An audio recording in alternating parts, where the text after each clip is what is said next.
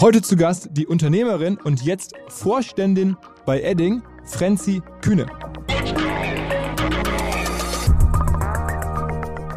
Dieser Bereich neue Arbeitswelt und wie sieht eigentlich die Zukunft der Arbeit aus, das ist was, wo Edding sich positionieren muss und was natürlich auch Teil von, von unserer Aufgabe ist im, im Digitalbereich. Also wie sieht das neue Arbeiten aus, die neue Arbeitswelt von da draußen und welche Rolle spielt Edding da, wenn wir vorhaben, eine Digitalmarke aus Edding zu bauen.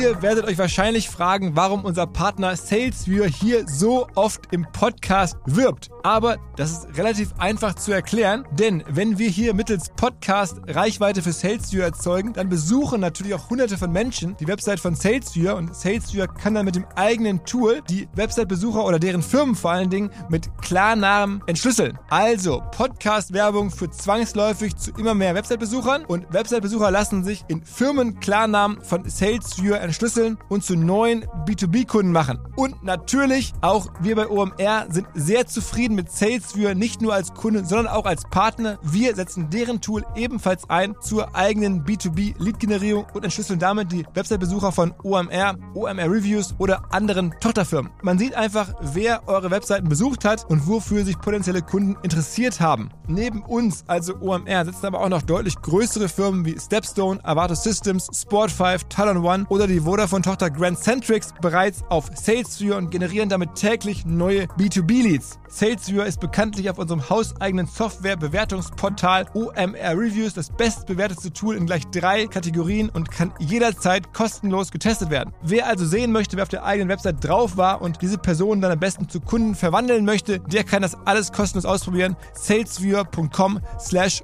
OMR. Zurück zum Podcast. Normalerweise ist es ja so, wenn man von außen auf Karrieren drauf guckt oder unternehmerische Lebensläufe, dann denkt man immer, wow, gar nicht so einfach, irgendwo nach vielen, vielen Jahren einem Unternehmen in den Vorstand vorzustoßen oder selber eine größere Firma zu bauen. Nur bei Frenzy, da sieht es wahnsinnig locker und leicht aus, alleine wie sie in die Agenturwelt hineingestolpert ist, damit ihren beiden Partnern TLGG gemacht hat, eine größere Digitalagentur, später verkauft hat, noch einen Bestseller geschrieben hat, der dann mehrere Monate in den Bestsellerlisten unterwegs war und jetzt nach einer kleinen Pause auch wieder ziemlich spielerisch ins Vorstandsamt eines deutschen Mittelständlers, nämlich Edding, gewechselt ist und auch da nicht ganz alleine, sondern mit einer besonderen Note. Sie macht das in Personalunion, im Jobsharing mit ihrem alten Partner, dem Bontam. Auch das wirkt wieder extrem lässig, wie generell die Lebensführung von Franzi Kühne und jetzt auch die Weiterentwicklung von Edding. Was ist das? Was könnte zu Filzstiften passen als nächstes? Ja, natürlich Tattoo-Tinte. Also all das, das lässige Leben und die Weiterentwicklung von Edding mit Franzi Kühne. Auf geht's! Hi Franzi. Hi. Es ist wirklich Frenzi, ne? Es ist richtig Frenzi, so steht's im Pass. Es ist nicht Franziska, es ist nicht Franzi, es ist Frenzi mit Ä. Habe ich äh, separat von dir noch nirgendwo gehört. Ja, ich auch nicht. Bin ich auch froh drüber. Also es ist so, Ja, so einzigartig. Ja, danke schön.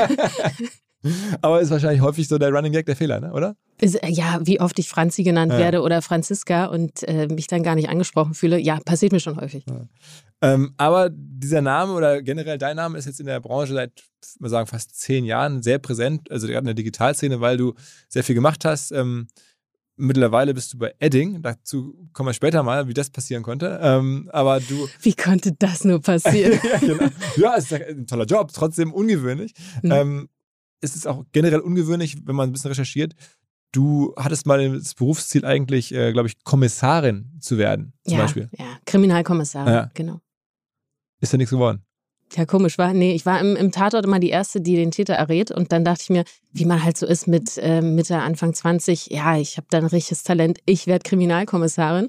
Und äh, dann ähm, habe ich angefangen, Jura zu studieren, habe mich beim BKA beworben und bin im Einstellungstest dann ähm, so in der ersten Runde rausgeflogen nach diesem Sporttest, weil ich äh, in diesem Psychotest zu stressresistent äh, gewesen sei. Und äh, zu stressresistent, ich dachte mir, hä, was, was ist das denn für eine Quatschaussage? Aber ich hätte wohl zu spät die Waffe gezückt, wenn jemand wirklich dann mich bedroht hätte. Und ähm, dann dachte ich mir, naja, was ist das eigentlich für ein Schwachsinn? Und habe ein paar Wochen später auf einer Party eine getroffen, deren Vater beim BKA arbeitet und die sagte dann, ach, Frenzi, mach dir nichts draus. Das ist nur ein Synonym dafür, dass die Frauenquote im Einstellungsjahr zu hoch sei. Und dann dachte ich mir, okay, alles klar, Frauenquote, was ist das denn für ein Schwachsinn? Und da bin ich das erste Mal in Berührung gekommen mit diesen äh, Frauen und Frauen irgendwie anders und Quote und so. Das äh, kannte ich vorher gar nicht, aber es hat mich dann auch nicht nachhaltig so beeinflusst. Wie, wie später, du hast da kommen wir gleich auch noch so ein Buch geschrieben, am Ende über nicht Frauenquote, aber natürlich äh, Frauen-Business-Themen. Mhm. Ähm, aber erst gingst du weiter, dann hast du noch Lebensmitteltechnologie probiert. Oh Mensch, was du alles ausgegraben hast. ja, das war, das war direkt nach dem Abi ähm, für so zwei, drei Wochen. Ähm, habe so, ich dann okay. Lebensmitteltechnologie studiert. Ähm, da habe ich dann relativ schnell festgestellt, Mathe, Chemie, Physik, alles Fächer, wo ich schon, Mathe hatte ich schon in der Grundschule Nachhilfe. Das ist nicht so mein Ding. Und ähm, dann habe ich es relativ schnell wieder aufgehört und habe stattdessen immer gearbeitet. Und das hat mir eh immer viel mehr Spaß gemacht. Und dann beim Arbeiten bei Frogster, also einer frühen Gaming-Firma? Genau, das kam dann später. Also erst war es so im Eventbereich. Ähm, ich bin äh, die Formel 1 mitgefahren und habe dort so Service gemacht und ähm, solche so Events betreut und Catering gemacht. Und Frogstar kam dann ein bisschen später und das kam dadurch, dass ich Christoph, meinen äh, Gründungspartner, Christoph Bornschein, ne? Christoph Bornschein habe ich ähm, im, im Jurastudium kennengelernt. In der Rechtsenglisch-Vorlesung saßen wir nebeneinander und haben uns Kekse geteilt und ähm, sind dann auch relativ schnell äh, in eine WG zusammengezogen, weil wir uns einfach sehr gut verstanden haben und die Situation halt so gut war, gut gepasst hat. Und ähm, der hat angefangen, neben seinem Studium bei Frogstar zu arbeiten, so ein Gaming-Unternehmen. Und ähm, er sagte dann, Mensch, wir brauchen hier mal jemanden, der so Events kann und äh, Eventbetreuung und so, das kannst du doch gut. Und äh, dann habe ich gesagt, gut, komme ich mal mit und habe dann dort auch angefangen, äh, neben dem Studium zu arbeiten im Bereich Events und Marketing. Und nach einer Weile habt ihr dann aber auf sozusagen Gaming-Firmen und genau. Events genau. nicht mehr so viel Lust gehabt und habt euch dann selbstständig gemacht. Ja, also Gaming ist so eine sehr spezielle Zielgruppe, sehr spezielle Leute, die dort arbeiten und wir dachten uns, naja, sind wir jetzt nicht so. Lass doch mal ähm, was, was eigenes gründen im Bereich so Facebook und Twitter. Das kam damals in Deutschland so an und niemand wusste so genau, was, ähm, was damit zu tun sei. Und Community Management, Community Building, wie funktionieren Communities, das kannten wir halt aus dem Gaming. Die haben es ja perfektioniert, äh, wenn nicht gar erfunden. Und das war dann unsere, unsere Steilvorlage zu sagen, das können wir hier auch für andere Kunden anwenden und nicht nur im Gaming-Bereich. Und dann habt ihr diese Agentur mit diesem unfassbaren Namen gegründet. Mit diesem albernen Namen, ohne äh, jemals zu denken, das wird mal was Großes. Ähm, das war nie, nie der Plan, sondern es ist einfach so gekommen. Also das merkt man ja schon an einem Namen. Das war halt so drei Gründer und okay, hier äh, auf Eierbechern standen so Fake-Namen in unserer WG, das waren Tom und Lucy. Und äh, dann haben wir gesagt, gut, dann sind wir jetzt Tom und Lucy und Bontam, der ist Asiate, der Dritte im Bunde, sagte, ah, hier, ich bin die gelbe Gefahr. Und dann war das einfach klar, Tom, Lucy und die gelbe Gefahr. Und äh, so mit dem Namen aber, sind wir Aber was heißt, du hieß in der WG, war das dann dein Name Lucy dann? Das war mein, mein Fake-Name, genau. Also wir hatten uns so Eierbecher gekauft, wo der Name draufsteht, bei Karls Erdbeerhof. Und ähm, da gibt es keine Frenzy, es gibt nirgendwo Frenzy-Eierbecher. Und deswegen haben wir gesagt, gut, dann, äh, dann machen wir hier Fake-Namen. Und äh, Christoph hat sich für Torben entschieden und ich mich für Lucy, äh, die blödesten Namen, die wir dort finden konnten. Und dann war das halt so, dass wir Eierbecher hatten, die dort rumstanden. Ja, so. Aber es war wirklich, weil ihr auch dachte, das ist jetzt irgendwie so eine Übergangsphase, eine kleinere Agentur, die wird jetzt nicht relevant sein, deswegen beim Namen muss man sich irgendwie, kann man, kann man Quatsch machen ja, wie kann man Quatsch machen? Hat sich gut angefühlt, genau. Und wir haben uns nicht weiter groß was bei gedacht. Ich dachte mir, wenn das jetzt hier nichts wird, dann studiere ich halt weiter Jura und äh, mache damit irgendwie was anderes. Aber ich habe nie gedacht, dass das jetzt mein, mein Leben so beeinflussen wird. Es hat halt einfach Spaß gemacht. Und ich glaube, in so jungen Jahren denkt man ja auch nicht jetzt, äh, was passiert, wenn ich 33 bin. 33 ist ja uralt. Ähm, deswegen war das so eine Spielerei. Ähm, am Ende ist es also die Agentur ja bekannt, vor allem als TLGG, aber es ist halt irgendwie am Torben Lucy und die gelbe Gefahr. Ja, ja, ja. Ähm, und ähm, die ist dann ja richtig groß geworden. Wie groß war sie oder ist sie jetzt aktuell, ist sie aktuell Maximum? Ich glaube, es sind aktuell fast 300 MitarbeiterInnen in Berlin und New York. Ähm, und ja, ist relativ groß geworden. ja, 300 Leute ist okay. Ähm, und erzähl mal, wie es losging. Also ihr habt das Ding dann gemacht und dann auch relativ schnell ja große Kundennamen äh, auf der Liste. Also kann man so sagen, irgendwelche DAX-Konzerne und so. Äh, wie, wie, damals wart ihr ja so Mitte 20. Genau, wir waren Mitte 20, als wir gegründet haben ähm, und haben angefangen, viel im Agenturbereich zusammenzuarbeiten mit so großen Agenturen, Werbeagenturen wie Jung von Matt, Draft FCB und hatten dadurch dann eben Kundenzugang. Ähm, die haben die ganze Zeit jemanden gesucht, der sich im Bereich Social Media auskannte ähm, waren immer aufgehängt in der, aufgehängt in der Marketingabteilung. Und damals war das so, dass die eigentlich alle dachten, ja, das ist jetzt so ein kleiner Trend, das geht schon wieder weg. Ähm, das nehmen wir alles nicht ganz so ernst. Aber wir wussten damals schon, das ist hier gerade der Anfang von was ganz Großen. Aber Social Media wurde allgemein sehr unterschätzt und auch belächelt. Und wir sind 2008 immer mit unseren Köfferchen voll Social Media zu diesen Kunden gefahren, zu Agenturen gefahren und haben denen im Prinzip erklärt, was sie mit Facebook und Twitter und äh, mehr gab es damals eigentlich noch gar nicht, was sie damit machen sollen. Wie bauen sie eine Marke dort auf? Wie ähm, können sie sich dort positionieren? Wie können sie den Kanal eben nutzen? Und ähm, das haben wir eine Weile lang gemacht. Ähm, Lufthansa war dann der Etat, wo wir dachten, okay, jetzt haben wir es hier aufs nächste Level gesch geschafft. Das war dann so ein Dreijahresvertrag Lead-Agentur im Bereich Social Media. Und ähm, das war dann auch der Durchbruch für uns, dass wir umziehen konnten in ein großes Büro, viele Menschen einstellen konnten. Ähm, und ab da haben wir dann angefangen, uns selbst zu transformieren. Also Social Media Agenturen gab es dann damals schon so ein paar mehr. Der Markt wurde immer größer und wir haben uns gedacht, was ist eigentlich der nächste Schritt? Und wir mussten raus aus der Marketingabteilung hin zu dem Vorstand. Denn wenn ein Unternehmen das wirklich ernst meint mit Digitalisierung, dann muss man auf Vorstandsebene, das muss dort entschieden werden. Wie ist die Vision? Wie sind die Strategien?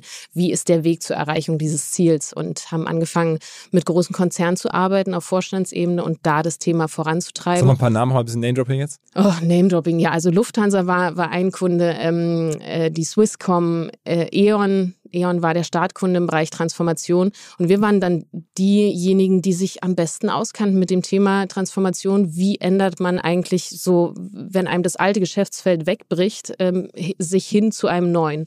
Wie entwickelt man das? Ähm, das Aber woher wusstet ihr das selber? Ich meine, man kann sich ja bei Social Media noch nachvollziehen, dass ihr da sozusagen in der Szene wart und ihr ne, kanntet das irgendwie oder lebt in der, in der mhm. Welt.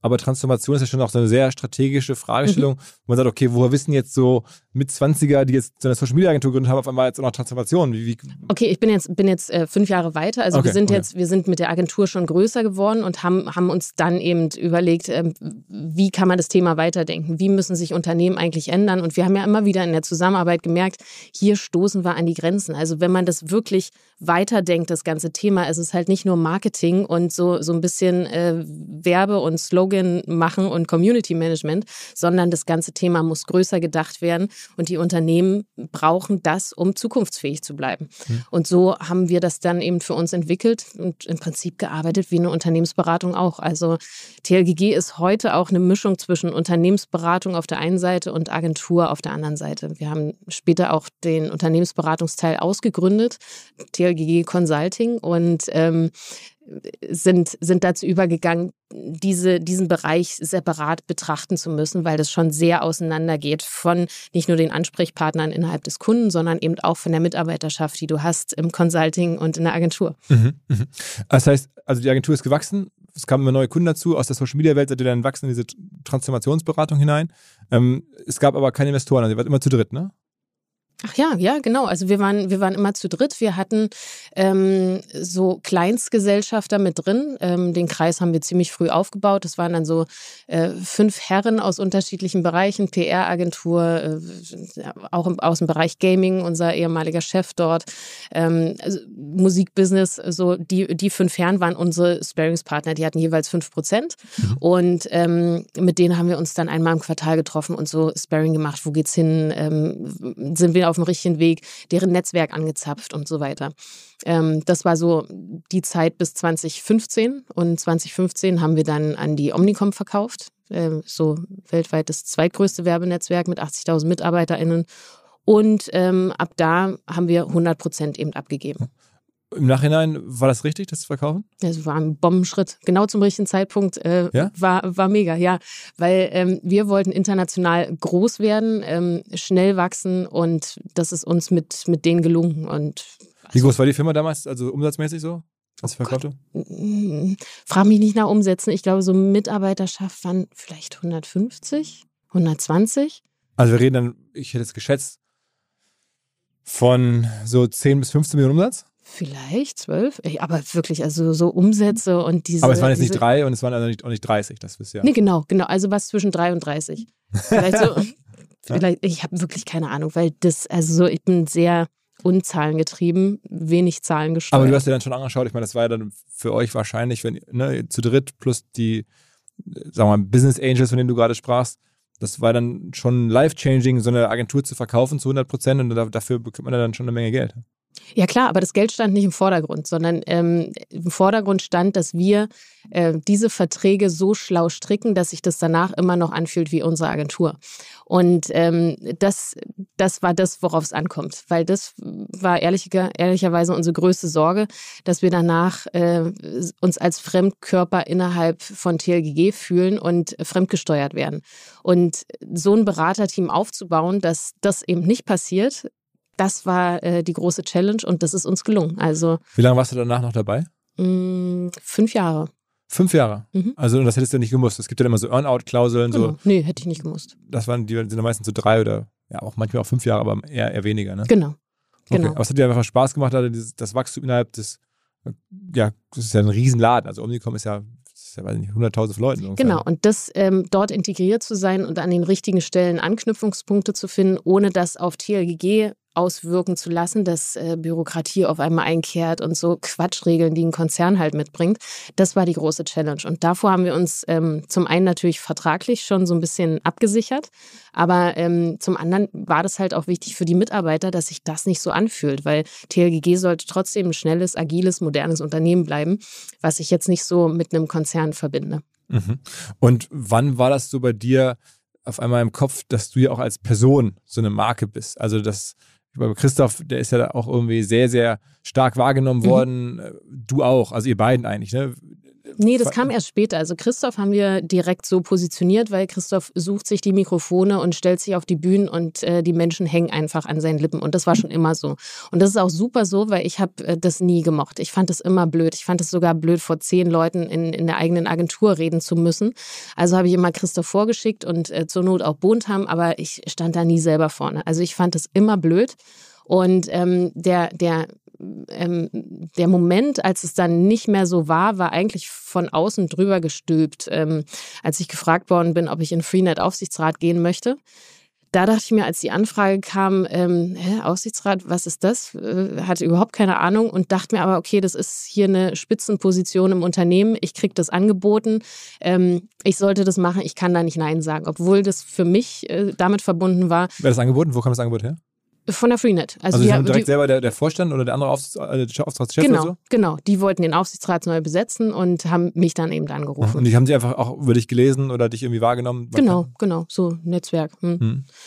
Ähm, und das, da dachte ich mir dann schon, oh Gott, hier muss ich ganz schön raus aus meiner Komfortzone. Ich werde auf äh, eine Bühne gehen müssen, ich werde vor Menschen sprechen müssen. Ich bin nicht diejenige, die jetzt äh, groß zu Kunden gefahren ist und da die Sachen verkauft hat. Das hat halt immer Christoph gemacht. Und ähm, da wusste ich dann, das ist hier der Moment, wo sich's ändert. Und die, als ich mich dann auf der Hauptversammlung den Aktionären vorstellen musste, war das dann der erste, das erste Mal, wo ich vor 600 Menschen stand und eine Rede halten musste, was für mich furchtbar war. Ich bin davor gestorben. Ich habe mich durch die Rede gezittert, habe das richtig schlecht gemacht. Ähm, aber das war der Moment. Danach wusste ich, okay, ich kann alles schaffen. Ich gehe jetzt auf jede Bühne, ich nehme jede Veranstaltung mit und saß als nächstes in der Paulskirche bei der, bei der Zeit beim Wirtschaftsgipfel und habe dort dann so einen Talk gemacht. Wann war Und- das? Welches Jahr?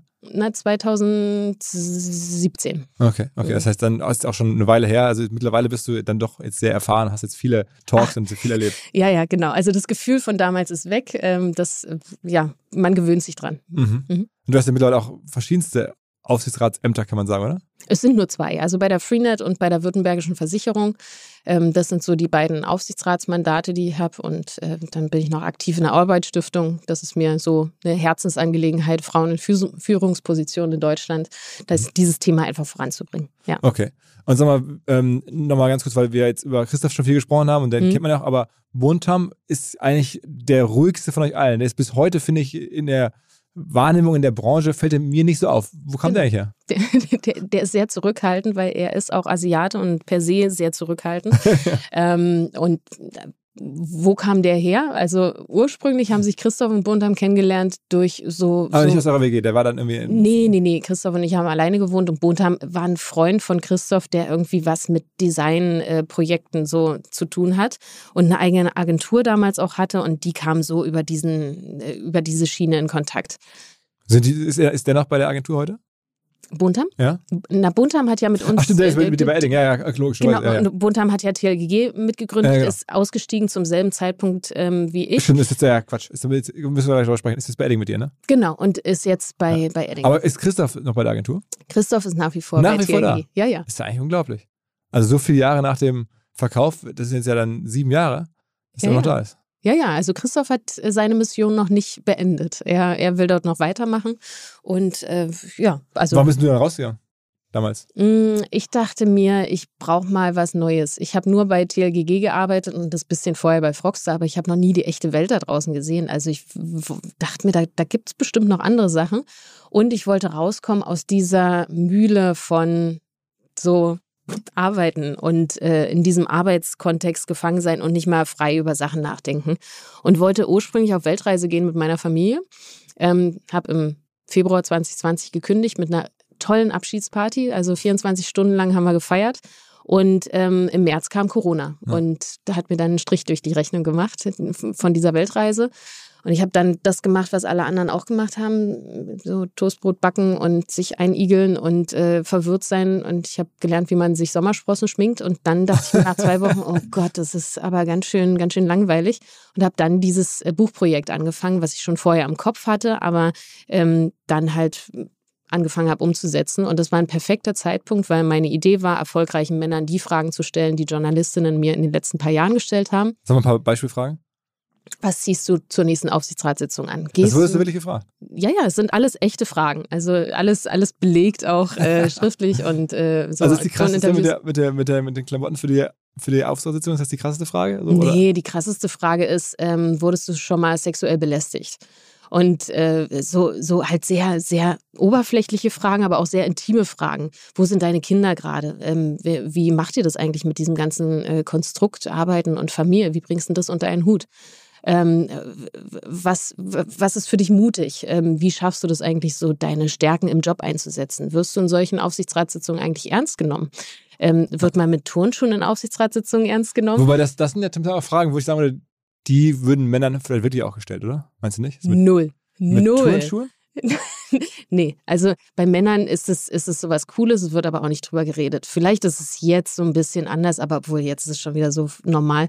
Aber Männer wären nicht auf solche Äußerlichkeiten Also das mit den. Klamotten auf jeden Fall, das ist, das kann ich ausschließen. Also, also das, das würde man, glaube ich, nicht gefragt werden. Ja, ja, nee, und schon gar nicht so, so gestandene Businessmänner. Also ich hatte dann Joe Keser im Interview und als ich vor ihm saß und ihn dann gefragt habe, Herr Keser, wurden Sie eigentlich in Ihrer Position als Siemens-Vorstand immer ernst genommen? Da dachte ich mir, krass, der, der strahlt ja auch so richtig Macht aus, wenn du so vor ihm sitzt. Und ihn dann sowas zu fragen, das hat sich schon sehr weird angefühlt.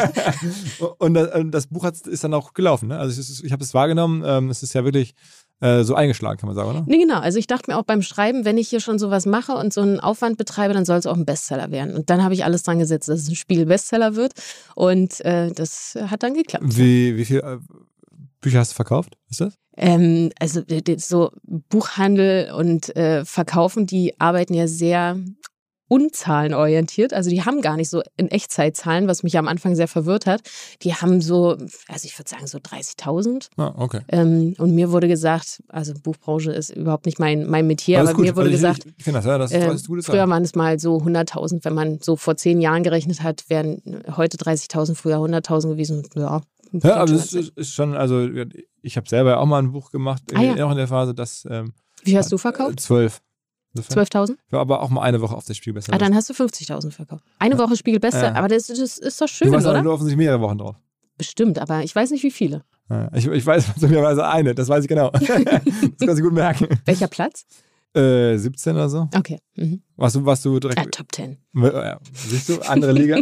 muss man, muss ich zugeben. Ähm, aber, also, ne, ich hatte mal mit Frank Thelen drüber gesprochen, ähm, der verkauft, glaube ich, jetzt heute so 100 oder sowas oder 90 mit seinen seiner Brand mittlerweile und seinen Reichweiten. Das Ja, ja. Wahnsinn, Wahnsinn. Ich glaube aber auch, dass ähm, so Bücher, die von Männern geschrieben werden, im Business-Kontext auch mehr gelesen werden als die von Frauen. Also es hören auch häufiger Männer Podcasts mit Männerstimmen als mit Das Frauenstimmen. stimmt, das ist wirklich Und das so. ist ja Wahnsinn. Das, Aber das, das ist, das so, ist nicht in der Wirtschaftswelt so, das ist in der gesamten Podcast-Welt so. Also wenn du dir Mhm. anguckst, ähm, in Deutschland die Top-Podcasts, Mhm. da reden wir jetzt ja nicht über Wirtschaftspodcasts, sondern da reden wir jetzt über Baywatch Berlin, Gemischtes Hack, ähm, Lanz und Precht, verschiedene YouTuber-Formate oder, oder Ja, alles ähm, Männer. Alles Männer, Mhm. genau. Das ist schon wirklich interessant. Also woran liegt das?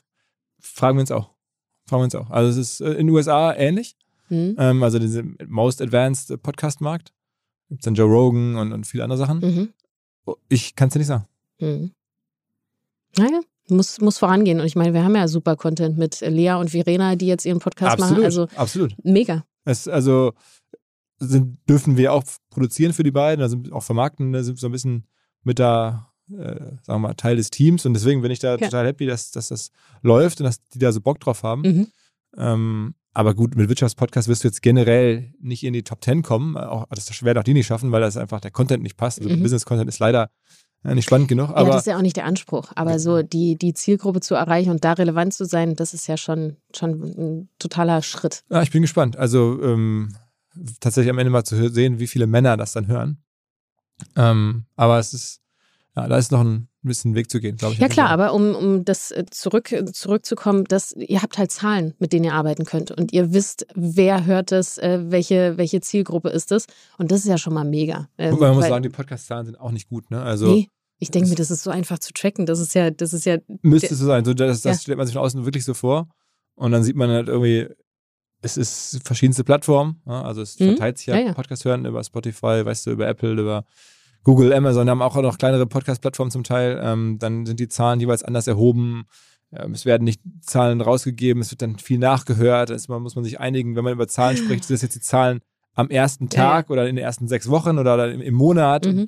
Sind das dann alle Folgen aggregiert, die erschienen sind. Also du hast da noch nicht mehr so richtige Standards. Das heißt, es ist nicht nur das Tracken, also das Technische ist schwierig, Mhm. sondern auch die Standards äh, die Auswertung, genau. sind auch noch nicht Mhm. so, so einheitlich. Ja. Das heißt, da ist schon viel Zahlenmaterial, was nicht so geil ist, ähm, unterwegs. Genau, aber es ist schon mal besser als im Buchmarkt, wo du einfach an die Händler Bücher rausgibst und gar nicht weißt, wurden die überhaupt Ja. verkauft Ja. und schon gar nicht an wen. Ja, ja, Mhm. das stimmt, das stimmt. Also ähm, äh, dennoch, also, also Podcast-Business, ähm, erstaunlich eigentlich, dass du da noch nicht eingetreten bist. Hast du da das noch nie drüber nachgedacht, einen Podcast zu machen? Das müsste dir auch schon mal vorgeschlagen worden sein, bestimmt. Es gibt so, so viele Podcasts und ähm, ich selber bin jetzt so die sehr Standardhörerin von so ein paar Podcasts, aber ich bin, also ich höre nur fest und flauschig und vielleicht mal Hotelmatze, aber nur wenn ein spannender Gast da ist. Also ich bin da nicht die, die richtige und deswegen glaube ich auch nicht, dass ich in diesem Business gut wäre, obwohl ich glaube, ich habe eine wahnsinnig tolle Podcast-Stimme. okay, ja. True. Also du bist auf jeden Fall sehr selbstbewusst, das ist schon mal gut, ja? ähm, was deine Stimme anbelangt. Also nicht, Ja, ja. Äh, es gibt ja die meisten Menschen, die irgendwie sich, wenn sie sich selber hören, ähm, zum ersten Mal total irritiert sind. Das, das Gefühl kenne ich natürlich auch, aber also ich glaube, ich habe eine, eine gute Podcast-Stimme. Was Kann man mal, schon hören. äh, Lass noch mal ein bisschen über die, also bevor wir jetzt zu deinem, äh, sozusagen nach dem Buch, Buchprojekt oder gibt sag mal das Buchprojekt vielleicht nochmal, ähm, wer war da noch, also Joe Kesas, wer war da noch irgendwie so, äh, sozusagen Interviewpartner für das Buch? Ähm, mit Axel Bosse habe ich geredet, mit Prinz Pi. Den Rapper. Rapper, genau. Ja. Rapper. Ähm, mit äh, äh, Ole von Beust, mit Gregor Gysi. Ähm, Also wirklich so random. so, so unterschiedliche Leute. Ich wollte, also der Familienvater des Jahres ähm, 2017, 2018 war auch dabei. der Ähm, Familienvater des Jahres. ja, Das gibt's. Ähm, oder Vater des Jahres, genau. Das wird von, von der Bäckerei ausgezeichnet. Und das ist der Mann von Sig Sigrid Nikutta, ähm, Chris Mönnekes. Und äh, der, der war auch im Interview und hat so, so nochmal so einen anderen Blick reingebracht. Ähm, ja, also so ganz unterschiedliche Leute. Okay. der Vater des Jahres, krass. Mhm. Ähm, und dann, äh, okay, Buch gemacht. Lass nochmal, bevor wir jetzt irgendwie zu deinem heutigen Job kommen, ein bisschen deine Transformations-Learnings einmal kurz äh, absaugen von dir. Was Okay. hast du in den ganzen Jahren, das, das ist ja eine Frage, die sich viele bis heute stellen. Also wie Mhm. kriegt man eine Firma transformiert? Mhm. Jetzt machst du es ja bei Edding und versuchst es jetzt dort selber offensichtlich. Ähm, aber was ist denn so das, die zwei, drei Sachen, die immer wiederkehren, die du in den Jahren der Agenturtätigkeit gelernt hast? Ähm, also ich glaube, das ist ganz viel Mindset und so ähm, gucken, dass man sich ständig in Veränderung befindet. Und das ist so leicht gesagt, aber dieses sich wirklich immer wieder zu hinterfragen, sind wir auf dem richtigen Weg? Ähm, wo gibt es Menschen, Agenturen, Unternehmen, die besser positioniert sind, die besser sind als wir? Ähm, das ist das, ist das äh, was, glaube ich, die große Challenge ist, um dann eben die, dieses Business so aufzubauen, dass es organisatorisch und ähm, von der Organisation und den Menschen, die dort arbeiten, so passt zu dem, was du erreichen möchtest. Das heißt also, du musst eine Organisation schaffen, die sich immer wieder hinterfragt, sich ständig verändert und wenn wir bei das auf Einzelpersonen runterbrechen, erfordern oder fordern wir von, von den MitarbeiterInnen, dass die sich wirklich immer wieder hinterfragen, sich immer wieder hin, äh, verändern und jede Veränderung dann eben auch mitgehen. Und das herauszufinden, ähm, was ist die richtige Veränderung, wie geht es da weiter, wen muss man an welcher Stelle mit einbinden und mitnehmen, das sind so die, die Riesen-Learnings, die wir über Jahre gemacht haben.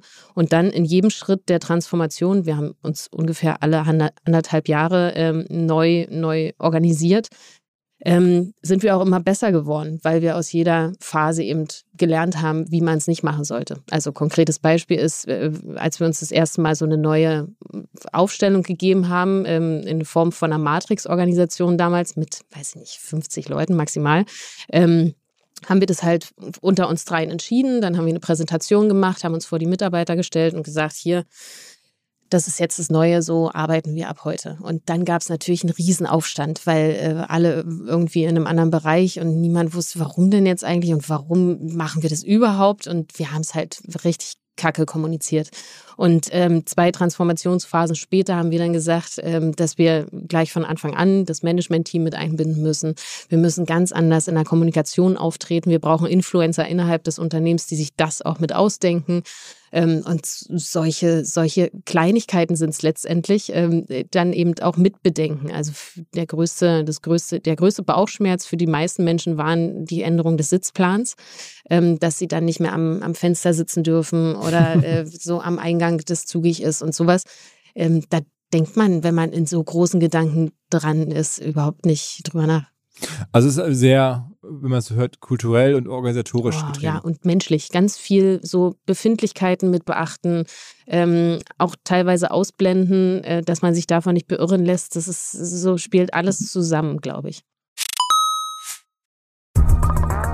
Schon seit Jahren höre ich von befreundeten Menschen aus dem Personalbeschaffungsumfeld, dass gerade soziale Netzwerke der Ort sind, wo man präsent sein muss, um Menschen zu rekrutieren für Firmen und das passt ganz gut zu unserem Partner Funnel Lab. Funnel Lab ist eine Firma, die in diesem Bereich sehr systematisch und strukturiert arbeitet und zeitgemäß auf Automatisierung und KI setzt, aber vor allen Dingen Arbeitgebern hilft, Fach- und Führungskräfte anzusprechen, die passiv auf der Suche sind, also so latent ansprechbar und sich dann freuen, einen relativ hürdenarmen Recruiting-Prozess zu durchlaufen. Genau das ermöglicht Funnel Lab. Funnel Lab ist seit fünf Jahren im Recruiting-Markt unterwegs, hat das ganze Business neu gedacht wer Funnel Lab kennenlernen möchte, ausprobieren möchte, es gibt einen Rabattcode, wie ihr es von uns kennt. funnellab.de mit Doppel-L ist die Website. Und wenn ihr dort einfach den OMR Podcast eintragt oder erwähnt, bekommen die ersten 15 Firmen, die sich anmelden, 50% Rabatt auf die Einrichtungsgebühr von 1890 Euro bei Funnel Lab.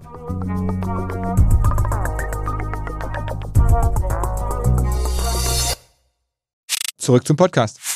Aber ich meine, häufig ist es doch auch so, ähm, jetzt mal hart wirtschaftlich geguckt, Firmen haben irgendeinen Legacy, Erlösstrom, ähm, von dem sie jahrzehntelang gelebt haben, sehr viel Geld verdient haben, den sie im Zweifel irgendwie verändern müssten oder reduzieren müssten, um halt was neue, neuen digitalen Erlösstrom stattdessen zu haben. Mhm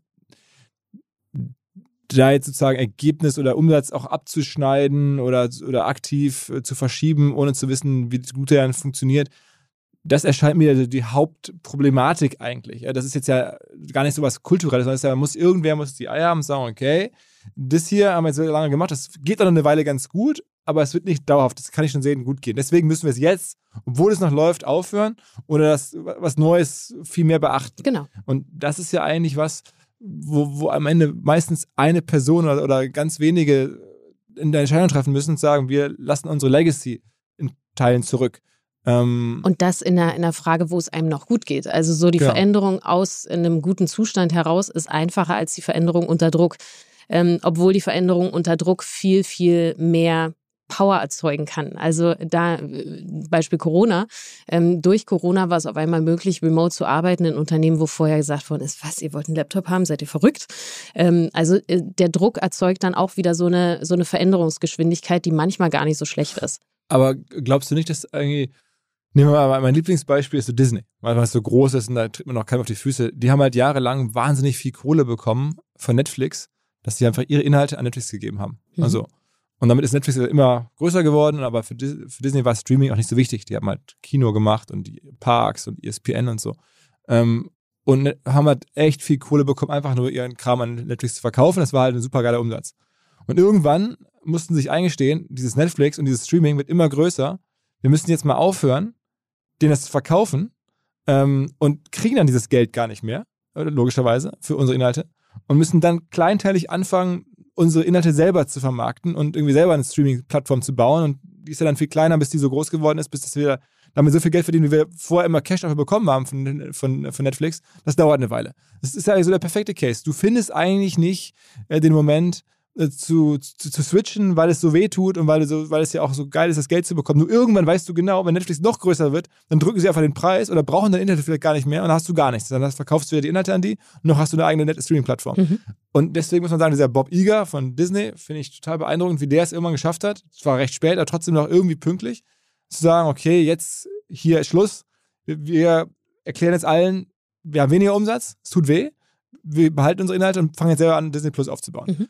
Ähm, aber das ist ja, alles, wo man eigentlich sagen muss, das ganze kulturelle, organisatorische ist eher zweitrangig. Diese Entscheidung, dass sich da jemand hinstellt und sagt, okay, ich verzichte hier auf Umsatz, ist das nicht das Größte immer? Ja, die Vision steht am Anfang, na klar. Also du musst ja wissen, wo möchtest du mit deinem Unternehmen hin, was ist zukunftsfähig und wie erhältst du das über die nächsten nicht nur fünf Jahre, sondern im Zweifelsfall 10, 20 Jahre, ähm, ohne dass du in die, in die Zukunft gucken kannst. Aber na klar ist das die wichtigste Entscheidung. Und da, Da helft ihr auch mit. Da helft ihr dann auch, geht ihr auch rein und sagt, okay, was ist eigentlich jetzt eu eure Vision? Die entwickelt ihr gemeinsam und dann setzt ihr mit um. Ja, natürlich, genau. Und das haben wir bei TLG genauso gemacht. Also wir mussten definieren, was ist unsere Vision, wie sehen die Strategien auf dem Weg zur Erreichung dieser Vision aus. Und die Werte, ähm, also wie du zusammenarbeitest, diesen Rahmen dafür, diesen kulturellen Rahmen zu schaffen, das ist aber das, was du außenrum auch bauen musst. Also das ist deswegen nicht zweitrangig, sondern das muss in einer Einheit fungieren, weil die Werte sind das, was es alles zusammenhält. Mhm. Und dann- bist du jetzt bei Edding. Also, dass wir einmal so im Kopf behalten. Und jetzt gucken wir, was machst du jetzt bei Edding? Also, ähm, oder erstmal vielleicht, wie ist es gekommen? Du hast dann das Buch geschrieben, hast dann, nehme ich mal an, ein bisschen auch, äh, ja, Family und, und was man so macht. Und dann kam irgendwann ein Anruf oder so? Nee, genau. Also ich bin, bin bei, bei TLGG raus im, im Frühjahr 2020 und im Sommer 2020 habe ich mich mit Per Ledermann getroffen. Das ist der ähm, Vorstandsvorsitzende von Edding, der Sohn des äh, Gründervaters. Dem auch die, die Firma jetzt gehört, ne? Äh, genau, also Familienunternehmen. also Familienunternehmen, genau, äh, die haben da natürlich noch Aktien, ja. Ja. Ähm, und äh, dieses Gespräch mit Peer, das hat mich schon nachhaltig sehr beeindruckt, weil ich hatte Edding als Unternehmen, als deutsches Familienunternehmen, ähm, so klein mit 700 Menschen überhaupt nicht auf dem Schirm. Ich hatte das in Amerika vermutet, riesengroß und äh, war halt so, so ein profitorientiertes Unternehmen. Und was Peer so erzählt hat, was Edding macht, worüber sie überhaupt nicht reden, und ich äh, habe gemerkt, da steht gar nicht der Profit im Vordergrund, sondern dieses, das, das Erhalten, das Nachhaltige, ähm, natürlich auch, weil es ein Familienunternehmen ist, aber auch, weil, weil das so in deren DNA ist, das steht da im Vordergrund. Das hat mir unglaublich gut Wie gefallen. groß ist, also du sagst 700 Leute, ist Edding groß? Wie viel Mhm. Umsatz machen die? Äh, 125.000. Äh, 125 Millionen. Ja. Entschuldigung. Genau, Ähm, Zahlen. Siehst du, der frasst mich schon wieder nach Umsätzen. Ach. Und die verkaufen aber im Kern diese Stifte. Stifte. Genau, Marker und äh, Legamaster gehört noch dazu. Das ist äh, ein Unternehmen aus, aus Holland. Ähm, die verkaufen so die ganzen Whiteboards und äh, so, so Büroausstattung, Flipcharts und sowas. Aber der Per wollte dich treffen und damals schon, um dich äh, zu Genau, das war, war der Anfang für, für ihre Transformation, also die, die Vorüberlegung. Ähm, die haben angefangen im Ende 2020 sich zu transformieren, eine neue Strategie zu verabschieden, Strategie 25 plus und äh, dann eben das komplette Unternehmen umzustellen. Und Per, das waren so die ersten Gespräche, die er geführt hat, weil er diesen Bereich CDO ähm, besetzen wollte, also im Vorstand die, die Digitalisierungsrolle mit einbringen wo- wollte.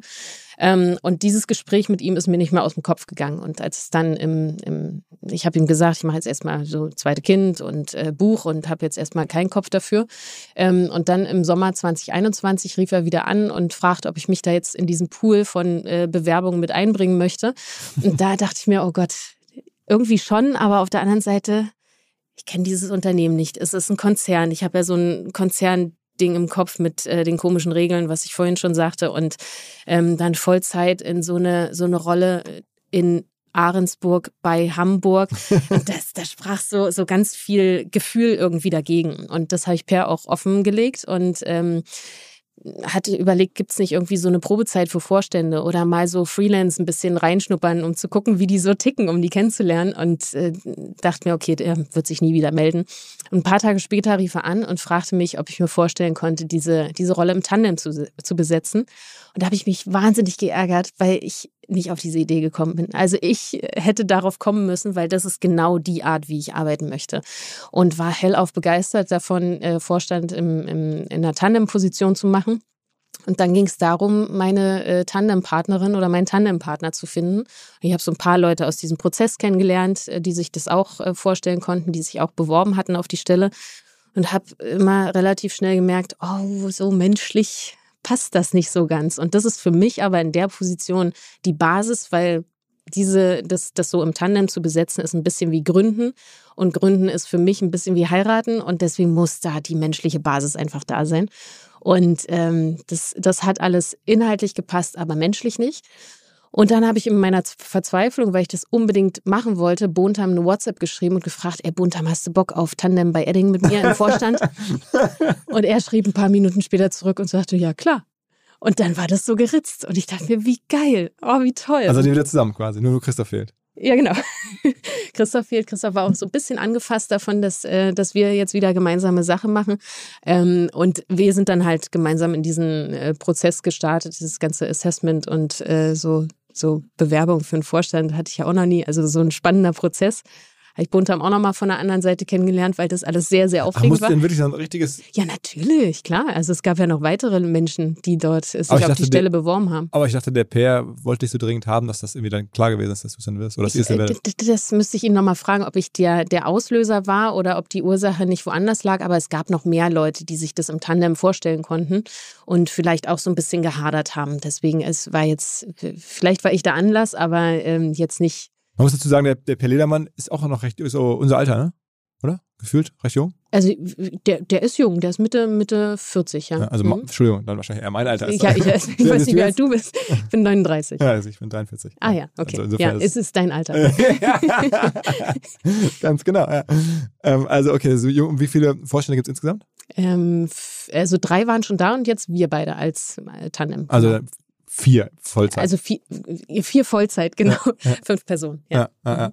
Und was ist da jetzt der Plan? Also ich habe schon mitbekommen ähm, in den letzten Monaten, das fand ich ganz interessant, dass ähm, Edding doch dieses Produkt entwickelt hat, mit dem man Tätowierungen wieder entfernen kann, ne?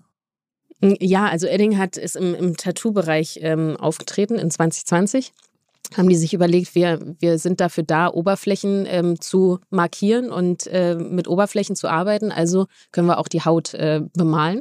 Und dann sind sie ins Tattoo eingestiegen und äh, haben jetzt so ein, so ein Tattoo-Business. Sie haben Aber auch nicht auch einen Entferner oder nur, nur, nur, nur äh, Entferner habe ich äh, jetzt noch nicht gehört. Also ich bin seit einem Monat da. Okay. okay. Aber Entferner habe ich noch nicht gehört. Es geht ähm, viel um die, um die Tätowiertinte und sie haben auch ein eigenes Tattoo-Studio. Also diese Tinte selber, das macht ja auch irgendwie Sinn, ist so eine, ich hätte den Markt gar nicht so groß eingeschätzt. Ähm, aber was habt ihr, was ist denn deine Vision? Also ich meine jetzt äh, 125 Millionen Umsatz, hast du gesagt das, da kann man jetzt auch nicht mit kleinen Ideen kommen, sondern du musst ja schon auch wie eine größere Idee bringen. Oder ist das eigentlich ein Business, das so unter Druck ist, vielleicht mal als erstes gefragt?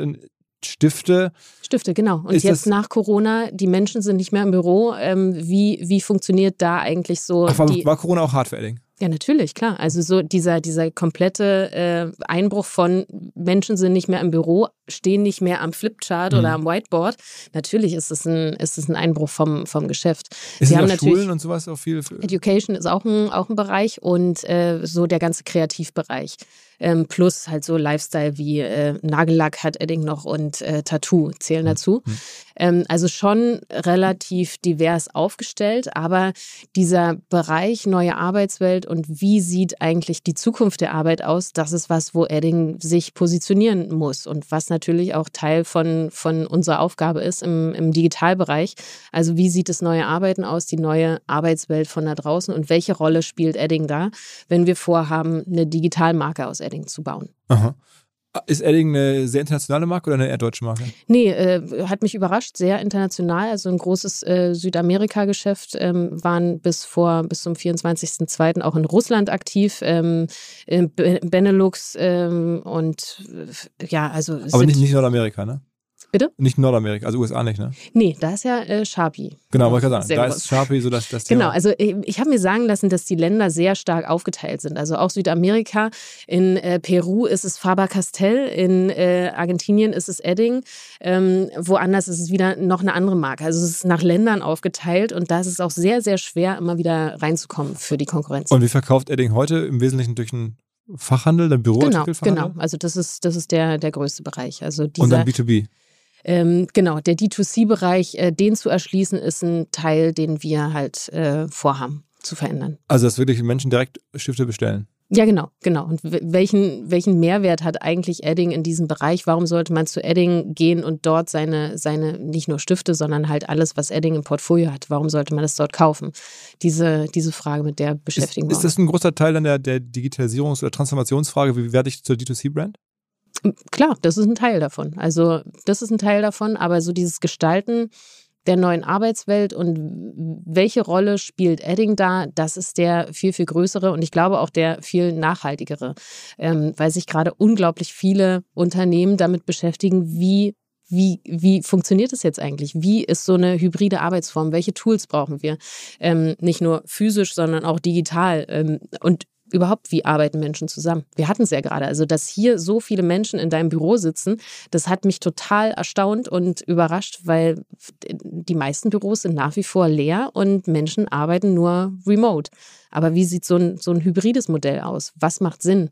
Und wie können dort auch Prozesse abgebildet werden? Weil der größte Teil so von kreativen Prozessen war immer so, dass man gemeinsam Bier getrunken hat und so, so geflaxt hat und dann kamen die besten Ideen raus. Das heißt, am Ende ist das dann auch gar nicht ein Stift, der die Zukunft von Edding ist, sondern eher ein anderes Tool oder eine, andere Lösung, weil ich meine, Stifte im D2C, das verstehe ich, aber was du jetzt gerade beschreibst, das sucht ja nach einer anderen Produktlösung. Ganz genau. Also Stifte, das da wird Edding auch immer bleiben. Ich meine, wir, wir Klar. produzieren Stifte und sind Marktführer da drin. Also das, das ist überhaupt keine Frage. Aber dieses darüber hinaus, wie muss sich Edding positionieren, um in dieser neuen Welt auch stattzufinden, das ist natürlich ein wesentlicher Teil. Und da kommen wir wieder zur Transformation und Veränderung. Und was gibt es da für Ideen, also ganz konkrete Produktideen? Also du hast beschrieben, welche Herausforderungen da sind und ne, welchem Umfeld man das zu tun hat, aber was könnte da wirklich jetzt eine Firma wie Edding quasi beitragen, was man dann am Ende auch verkaufen kann?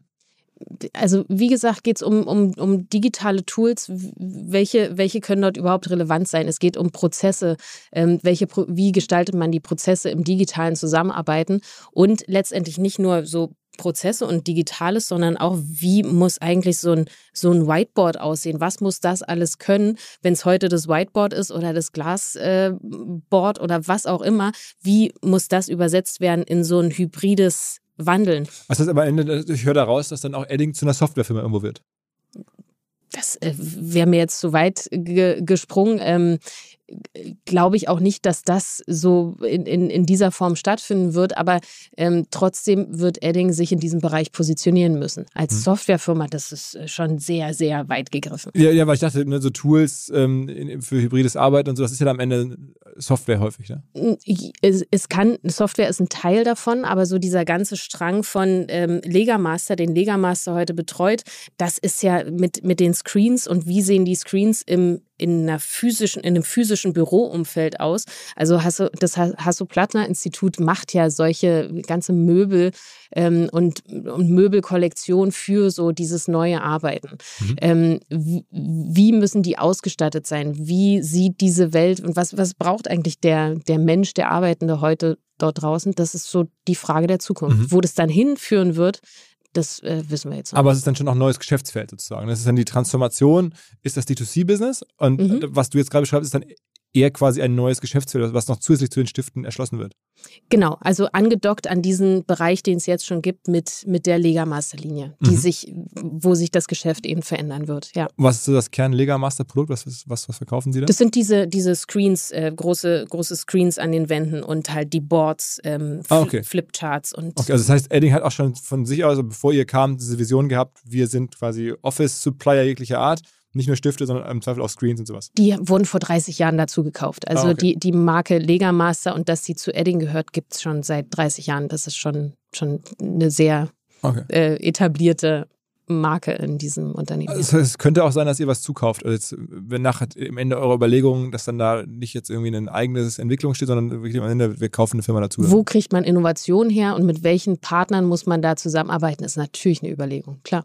Und die Stifte, ich sehe jetzt hier gerade, du hast so einen Stift dabei, so ein Edding, ist das so eine Art Drop, so ein, neu, so ein Sondermodell, den Peace 2022 oder so? Also versucht ihr da auch so diese Produktinnovation zu machen? Äh, dabei geht es überhaupt nicht um, um äh, Produktinnovation, sondern es geht darum, ähm, wir wollten auch einen Beitrag leisten, wie wir in dieser schwierigen Situation im Ukraine-Krieg jetzt helfen können. Und ähm, wir haben 30.000 von diesen äh, Edding 800er produziert und äh, eine Special Edition gemacht.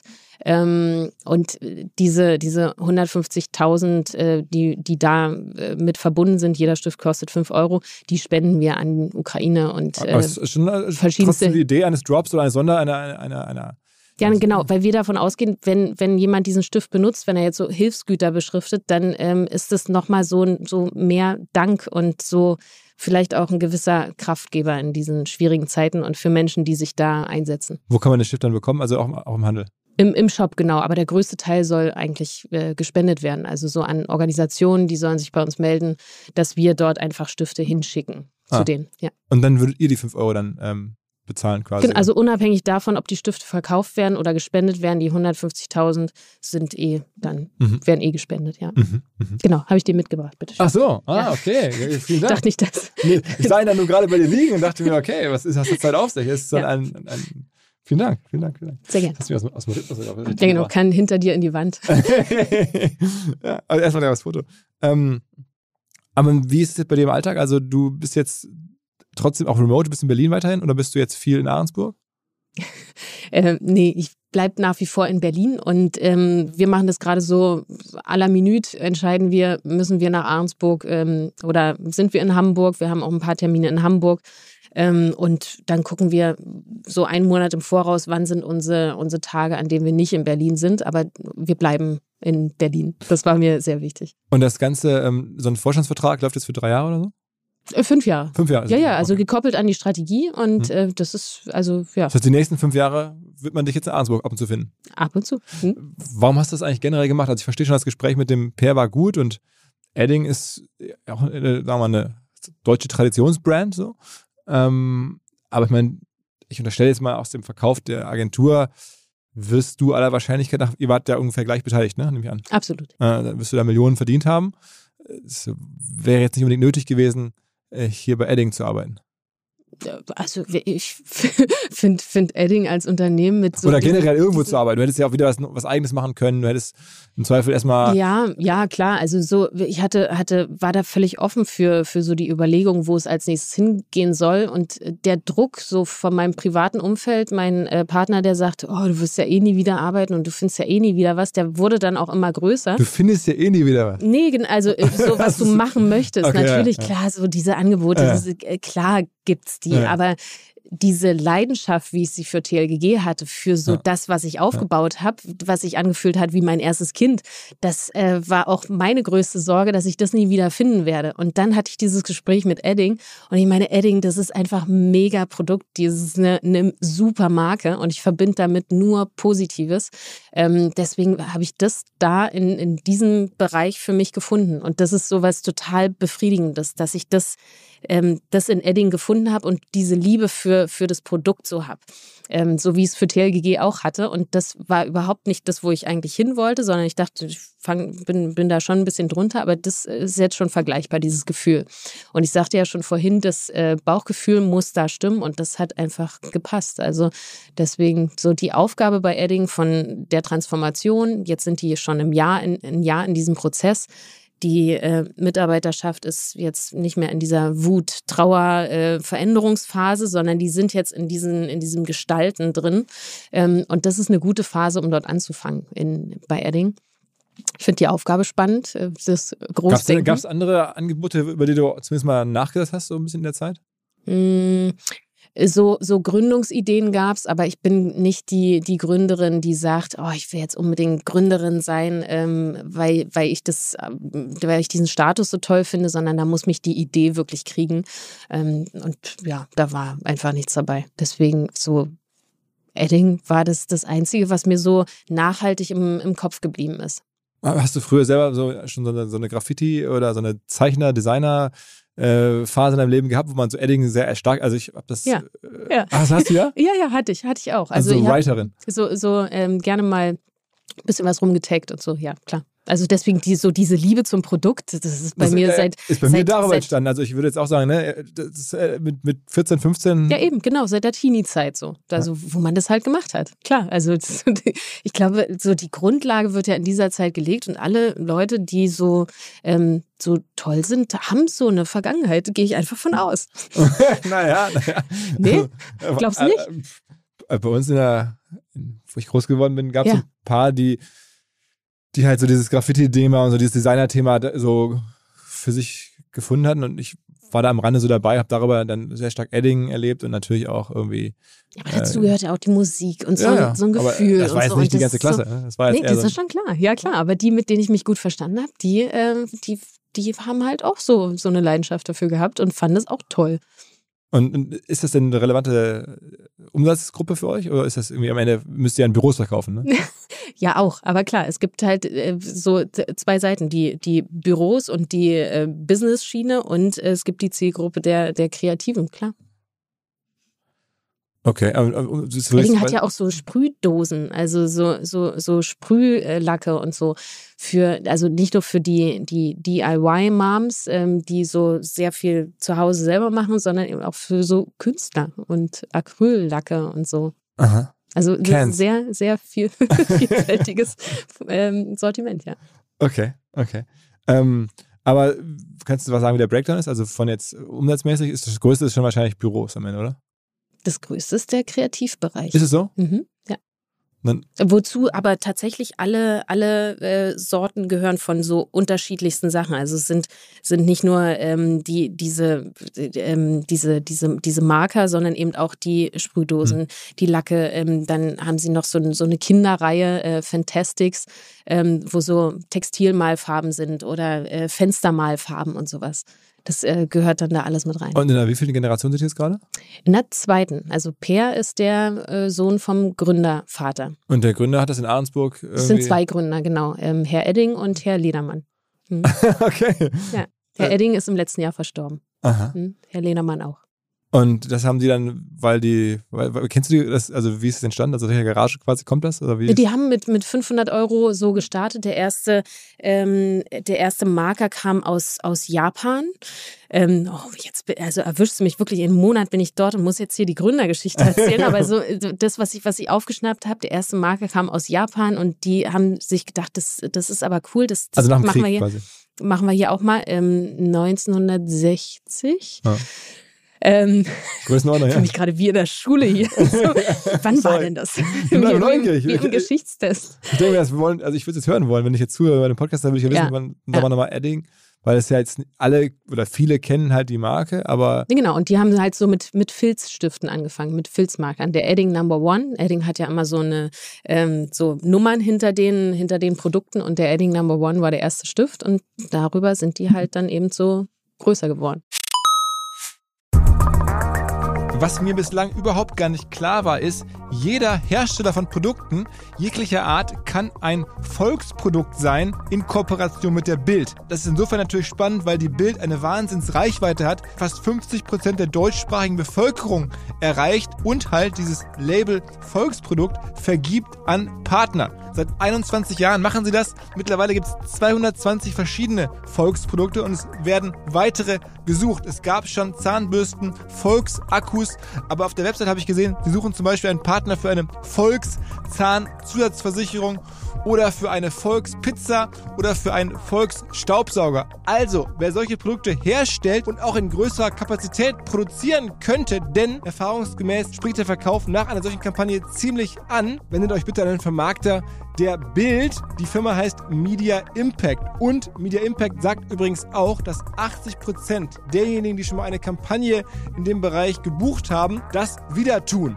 Wer jetzt hier erstmals von dieser Möglichkeit gehört hat, bekommt auf seine erste Buchung auch ein Media-Bruttovolumen von 220.000 Euro on top. Wendet euch dazu bitte direkt an Media Impact ein Wort de slash Bild slash Volks-Produkt und erwähnt einfach im Gespräch mit den Ansprechpartnern und Ansprechpartnern dort, dass ihr über OMR kommt und dann gibt es diesen Zuschlag. Zurück zum Podcast. Und habt ihr diesen Plan zu sagen, wir wollen in fünf Jahren umsatzmäßig da sein oder ist das äh, wahrscheinlich, ne? Äh, klar, aber so für mich und der größte Treiber für mich ist halt diese, dieses neue Art zu arbeiten. Wie positioniert sich Edding in dieser neuen Arbeitswelt? Das ist für mich so der, der spannendste. Also der inhaltliche Teil, ich bin wirklich nicht sehr zahlengetrieben. Und das ist auch also als Aufsichtsrätin, als Vorständin kein Problem. Also da. Wir haben ja einen Finanzvorstand. Ah. Ja. also auch da, auch da könnte man sich wieder fragen, wie viel Finanzkompetenz muss in jedem jeder einzelnen liegen im Vorstand, genauso wie man sich das beim, beim Thema Digitalisierung fragen muss. Und ich glaube, ähm, so, ja, man braucht eine, eine, ein gewisses Grundwissen, aber dafür gibt es ja auch diese, diese Aufteilung. Aber genauso erwarte ich eben auch, dass Digitalisierung eins der, der äh, Grundrechenarten eines Finanzvorstands ist und er zumindest sich äh, Geschäftsmodelle und Mechaniken mit überlegen kann, mit durchdringen kann. Sag mal ein paar Worte zu D2C, weil das hast du dir wahrscheinlich schon enger in den letzten Jahren angeguckt, was da so an Startups gekommen ist, wie halt auch generell Firmen, Unternehmer versucht haben, Unternehmerinnen versucht haben, Produkte direkt zu verkaufen. Mhm. Das ist jetzt ja nicht nur eine Erfolgsgeschichte. Es gerne gibt bei, vor kurzem habe ich einen Matratzen-Podcast hier gehabt, da ja. gibt es halt Firmen, die versuchen Matratzen im Direktverkauf. Da sind einige hart vor die Wand gefahren, andere kommen da sehr gut durch. Ähm, es gibt auch äh, Koffer, so viele, wo man sagt, bei manchen Sachen klappt es, bei manchen auch nicht. Mhm. Ähm, es, es, gibt gar nicht so viele, wo es komplett überzeugend geklappt hat. Ähm, also ein D2C-Modell zu etablieren. Nike natürlich total geiles Beispiel, die es geschafft haben, aus dem Handel Produkte wirklich aktiv rauszunehmen, um sie in ihren eigenen Shops zu verkaufen. Wie denkt ihr D2C? Gibt es demnächst Adding Shops, also Läden physisch? Was ist, verkauft ihr dann wirklich über Instagram-Werbung und dann direkt im Shopify-Shop oder erklär mal so ein bisschen? Ja, ich glaube, es, es, ist eine Mischung aus, aus allem Möglichen. Adding hat jetzt einen Shop, ähm, der dafür erstmal noch ähm, um, umgebaut werden muss, um äh, wirkliches D2C-Geschäft zu ermöglichen. Ähm, ich glaube aber, dass sich das Konsumentenverhalten, beziehungsweise hoffe ich es, dass sich das einfach verändern wird ähm, und da viel, viel mehr geguckt wird außerhalb von Produkt, was natürlich das ist die Grundvoraussetzung, dass das Produkt einwandfrei ist und äh, super und einzigartig und so weiter, dass es ein tolles Produkt ist, ähm, dass mehr vom Konsumenten geguckt wird, was steht dann eigentlich dahinter, ähm, was, welche Firma steht dahinter und welche Werte vertreten die? In Bezug auf äh, die ganzen CSR-Themen, in Bezug auf Nachhaltigkeit, in Bezug auf so Umgang mit Mitarbeiterschaft und der Beitrag der ähm, also zur Gesellschaft und wie positioniert sich das Unternehmen da und was machen die? Und das also also ich schaue heute, also jetzt schon so auf Unternehmen und wenn ich dort, wenn ich dort ähm, kaufe, ähm, was die da so machen, aber es ist halt eine verschwindend geringe Anzahl von Konsumenten, die das machen und das merkt man bei, bei so Aufregern wie, äh, ich muss hier für meine Rücksendung Porto bezahlen oder für das, was ich geschickt kriege, muss ich Porto zahlen. Und ich denke mir, ja klar muss ich dafür Porto zahlen, weil das äh, ist doch eine, was Selbstverständliches, dass ich, dass ich dafür zahle, damit es nachhaltiger ist und ähm, so dieses ganze kostenfreie Mitnehmen ähm, und dafür erwarten, dass es irgendwo äh, in Sachen Nachhaltigkeit vorangeht. Ah, schwierig. Also deswegen das heißt, hoffe glaubst, ich. Aber du glaubst, dass dieser Prozess immer mehr um sich greift, dass in die nächsten Generationen immer stärker darauf achten, dass du, deswegen willst du auch Nicht, nicht nur Generation, also die Generation weit gedacht ja, aber ich hoffe, dass dieser Umschwung einfach schneller äh, schneller passiert als in der nächsten Generation, was für mich unglaublich weit weg klingt. Aber auch da, also ich glaube, da müssen, müssen Anstöße kommen von, von den Unternehmen ähm, und es, es, es müssen Vorreiter in diesem Bereich einfach etabliert werden und das muss man herausstellen, darüber muss man reden, was man in diesem Bereich macht, ähm, damit es einfach sichtbarer wird und viel, viel mehr eine Selbstverständlichkeit wird. Aber es ist schon auch die Idee, dann nochmal Edding sichtbarer als nachhaltiges Unternehmen. Absolut. Ganz Absolut. Und das ist auch ähm, so, so, um jetzt nochmal auf die Gründerväter zurückzukommen. Edding hat das von Anfang an so nachhaltig gedacht mit, ähm, mit äh, Stiften, die recycelt werden können, wo man die Mine austauschen kann, wo es äh, Boxen im Büro gibt, wo man die alten reinmachen kann und die werden recycelt und so weiter. Das ist schon äh, seit den 80ern angedacht und das äh, ja, sowas eben äh, darüber zu reden, das zu, zu weiterzuentwickeln, darum geht es letztendlich auch. Also nicht nur um das Produkt, sondern den gesellschaftlichen Anteil an dem, an den großen Problemen dieser Welt. Aber es ist schon eine Wette. Ne? Auf der einen Seite kann man sagen, gerade in eurer Zielgruppe dann vielleicht Künstler und so, die das sehr stark auch einfordern und dann vielleicht auch besonders belohnen und sagen, Mensch, die bei Edding, die stellen sich da genauso auf, wie uns das Mhm. vorstellen. Also das könnte schon sein. Auf der anderen Seite Ja. guckt man ja auf die Welt und was du gerade meintest, denkt sich, okay, Shein, dieses chinesische Ding oder so, äh, die quasi da irgendwie Mhm. ihren Quatsch oder jetzt whatever, Textilien, Billo-Art durch die Welt schicken, ähm, laufen super. Ja? Also es klappt super. Da, da zweifelt man dann schon daran, ob das jetzt wirklich alles nachhaltig wird, wenn man sieht, wie erfolgreich dann auf einmal solche Firmen sind. ne? Genau, was aber niemand davon abhalten sollte, bei sich selber anzufangen. Und ich glaube, die größte Kraft ist, wenn jeder da über sich selber nachdenkt und Dinge im Kleinen verändert. Wenn, wenn alle das machen würden, dann äh, wäre das schon mal ein Schritt weiter. Mhm. Aber es ist, du bist jetzt bei, den, äh, bei der Marke Edding, kann man mit der Marke noch mehr machen? Also die Marke aufladen, klar, aber auch auf andere Produkte dann überstülpen, also auf Tools hast du schon beschrieben, oder auf andere Massenprodukte. Also ich meine, ähm, Büro und Zukunft der Arbeit ist ja sehr B2B gedacht. Ähm, wenn man diese Künstlerszene so hat, kann man da nicht äh, noch andere Sachen vielleicht mit der Marke machen? Sicherlich, also da, da kann man ja sehr, sehr groß rumspinnen, was man da, was man da alles noch machen Habt ihr kann. sicherlich schon gemacht. Ähm, bitte? Habt ihr sicher- sicherlich schon gemacht.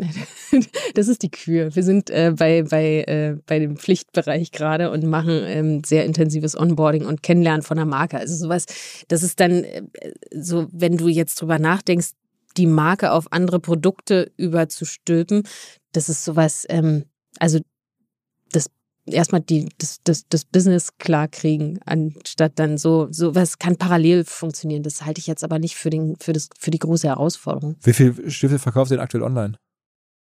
Kann ich dir nicht sagen. Und, und, und aber der Plan ist, diese Online-Quote zu erhöhen, logischerweise. Das wäre ja dann auch D2C. Ja, Ja, na klar. Also natürlich, klar. Mhm. Aber es gibt Die, jetzt schon- den Vertrieb über digitale Kanäle. Es gibt jetzt einen Adding Shop, genau, der ist aber nicht so aufgestellt, dass er jetzt dazu einlädt, äh, D2C zu machen. Und äh, muss Edding jetzt bei Instagram oder so viele Follower haben? Ähm, es ist ein Teil davon, klar. Also Edding macht unglaublich viel Content im, im Bereich ähm, so DIY, Creative at Home und so weiter. Und ähm, der Content verpufft gerade auf der Website. Es gibt zu jedem, jedem Produkt, alles, was du dir vorstellen kannst, gibt es Tutorials, super gemachte ähm, Content-Pieces. Die sind aber gerade nicht zu finden für die Endkonsumenten. Und das ist so unglaublich schade, weil Und das ist dein Job, das zu ändern, zu überlegen, wie ein Teil davon, natürlich, in klar. YouTube so verteilt, dass dann im Zweifel demnächst Ja, nicht nur YouTube, alle, alle Kanäle, die, wo die Zielgruppe halt ist. Also das Thema Customer Centricity ist, ist ja, das ist ja das, wo es, wo es hingehen muss. Also alle Dinge, die wir uns überlegen, müssen aus Sicht des Kunden gedacht werden. Die ganze Organisation muss so gebaut werden, dass, ähm, dass immer die Frage beantwortet wird, was bringt es dem Kunden oder die Kunden, der Kundin am, am Ende. Mhm. Das heißt, man kann sich schon so Gespräche vorstellen, wo du jetzt auch mit Leuten sprichst, dass Mensch geile Videos, die wir auf der Website haben. Ich würde jetzt gerne mit euch diskutieren, wie kriegen wir die im Netz verteilt, wie kriegen wir die noch näher an tausende von Menschen ran. An die Zielgruppe, genau, ähm, an, die, an die relevante Zielgruppe. Und dann ja. sitzt ihr da und überlegt euch das, wie macht man das, wie kriegt man diese genau, schon bestehenden Content-Pieces anders verteilt, neu geschnitten. Genau. Ähm, und das sind so dann auch deine Aufgaben jetzt unter anderem. Mit dem Team, was, was da ist, genau. Also das ist jetzt, äh, wir sind gerade so in dieser Phase, wo wir priorisieren, was ist so das, das Wichtige, ähm, welche Teile, für die wir verantwortlich sind, bauen aufeinander auf. Man darf nicht vergessen, wir sind äh, vier Wochen jetzt da. Ja. Also es ist wirklich noch komplett am Anfang. Und dieses Einarbeiten in so einen Konzern, der seit 60 Jahren besteht, das ist äh, nicht trivial. Das habe ich ein bisschen unterschätzt. Ähm, dass natürlich da gewachsene Geschäftsbereiche, Beziehungen sind ähm, und die sich jetzt tatsächlich seit einem Jahr in dieser Transformation befinden und alles einmal durchgeruckelt worden ist mit dem Kniffelbecher und die Würfel liegen da und jetzt arbeitet mal. Und ähm, das darf man nicht unterschätzen, was da auch so für, für Befindlichkeiten eben zwischen den Mitarbeitern sind, zusätzlich zu diesem Kerngeschäft und dass ich verstehen muss, wie funktioniert das eigentlich mit dem Handel? Was sind die, die, die wirklichen Produkte von Edding, die Produkte kennenlernen. Also das ist alles jetzt so in den ersten vier Wochen angekratzt worden. Aber da stehen wir am Anfang. Ähm, hast du bei der ganzen Sache jetzt sozusagen Tandem eine Person branchenfremd aus Berlin, zum Teil remote, vorher ein Buch geschrieben, eine Agentur gemacht. Äh, das ist jetzt ja nicht so der most likely candidate für diesen Vorstandsjob.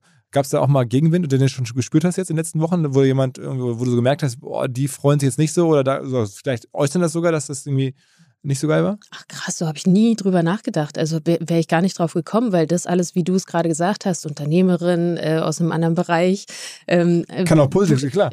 Ist für mich nur positiv besetzt. Also Aber ich, ich stelle mir jetzt vor, da gibt es irgendwelche Leute in Ahrensburg, mhm. die da seit 20 Jahren sind und die vielleicht auch gedacht haben, also, dass diese Stelle besetzt werden soll, das ist ja, das ist ja ein transparenter äh, Prozess und das ist ja auch angekündigt. Also, das äh, kam jetzt für Sie nicht überraschend. Und ich glaube, dieses, diese Stelle als Tandem zu besetzen, ist tatsächlich für, für Edding nochmal so eine, so eine mutige Entscheidung Richtung Transformation und das ernst zu nehmen, ähm, äh, dass, es, dass es auch bei den Mitarbeitern so angekommen ist. Und das ist ja eher was, was Positives. Ich habe jetzt nicht irgendwo ähm, Gegenwind gespürt oder äh, so, ein, so eine, so eine äh, also dass das irgendwie anzweifelt. Du hast schon recht, ich habe das gerade jetzt alles negativ konnotiert. Ja. Man kann genau dasselbe auch alles positiv konnotieren, das ist wirklich witzig.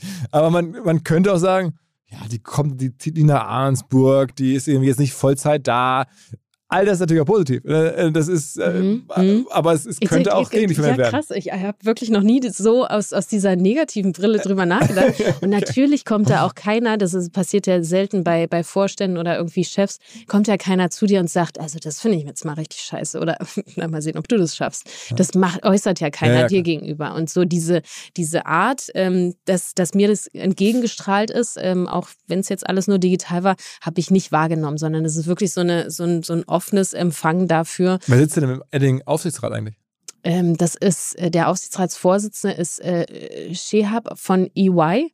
Also der ist äh, auch schon seit, seit 10, 15 Jahren dort im Aufsichtsrat der Vorsitz. Nee, so lange ist er noch nicht Vorsitz, aber dabei. Also der kennt Edding schon mhm. unglaublich lange. Und äh, ja, also tolle, tolle Truppe. Aber, aber die, die keine, keine, also, also nämlich ein Wirtschaftsprüfer, ein Steuerberater, der mehr die, die Familie vertritt, sozusagen. Äh, nee, also es ist natürlich jemand mit Finanzkompetenz auch da drin und auch ähm, von der Familie im Beirat. Mhm. Ähm, Julia Ledermann ist die, die Nichte von äh, Per Ledermann, die sitzt im Beirat und äh, die Familie muss da auch vertreten sein, ja klar. Mhm. Mhm. Das, also da also, trennen die auch sehr stark zwischen, das ist hier Familie und das sind die Interessen von der Familie und das hier ist äh, so jetzt der, der, der Vorstand, der nur äh, aus der Business-Sicht kommt. Und dann gibt es halt nur, sehr, ich meine, du hast ja Aufsichtsratserfahrung, dann ist es aber ein sehr kleines Gremium. Ist sehr Fall. klein, ja. ja. Mhm. Okay, weil am Ende sozusagen der Eigentümer ja auch dann der Vorstandsvorsitzende sozusagen. Verstanden. Ich bin sehr gespannt. Ich das, auch. Ja, ich auch. Glaubst ja. Ist unglaublich spannend. Ähm, es gab ja auch sehr, sehr positive, also zu Recht, ähm, Presse oder viel Aufmerksamkeit, ein richtiger Scoop ja, für, glaube ich, Edding. Dass, dass es das noch nicht ähm, gibt in Deutschland, auf Vorstandspositionen als Tandem zu arbeiten, ist erschreckend, weil ich denke mir, das ist doch die beste Lösung überhaupt. Du hast zwei Leute, du hast gleich eine, eine, eine Meinung, die durch, durch ein, ein Gremium gegangen ist und damit automatisch besser ist.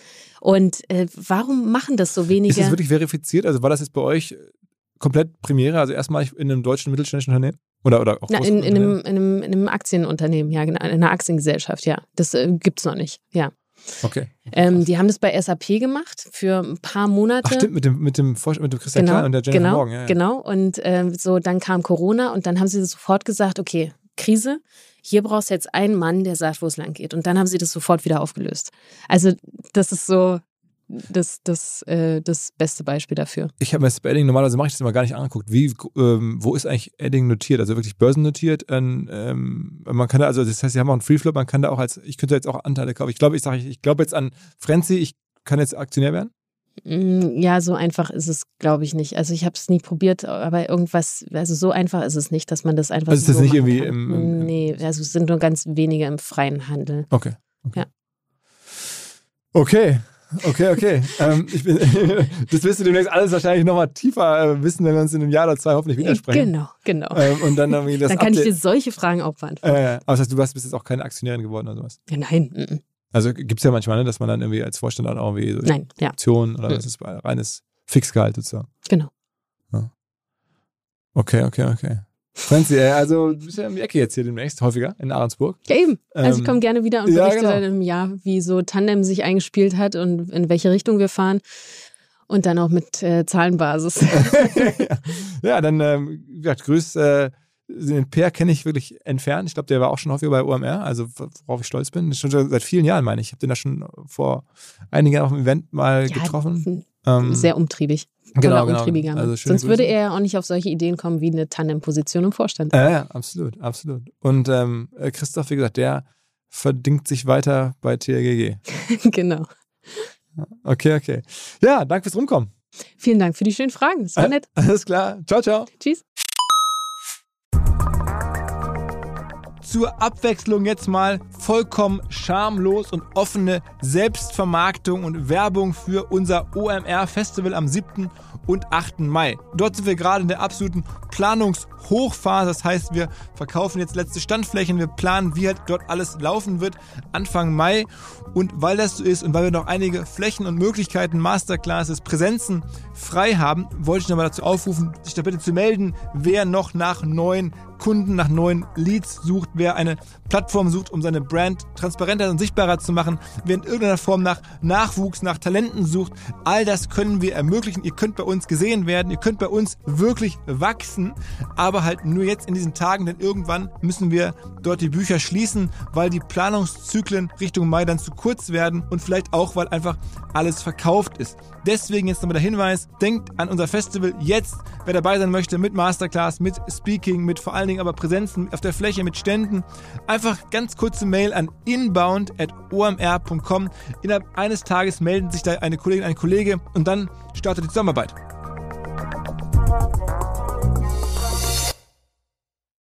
Zurück zum Podcast. Dieser Podcast wird produziert von Podstars bei OMR.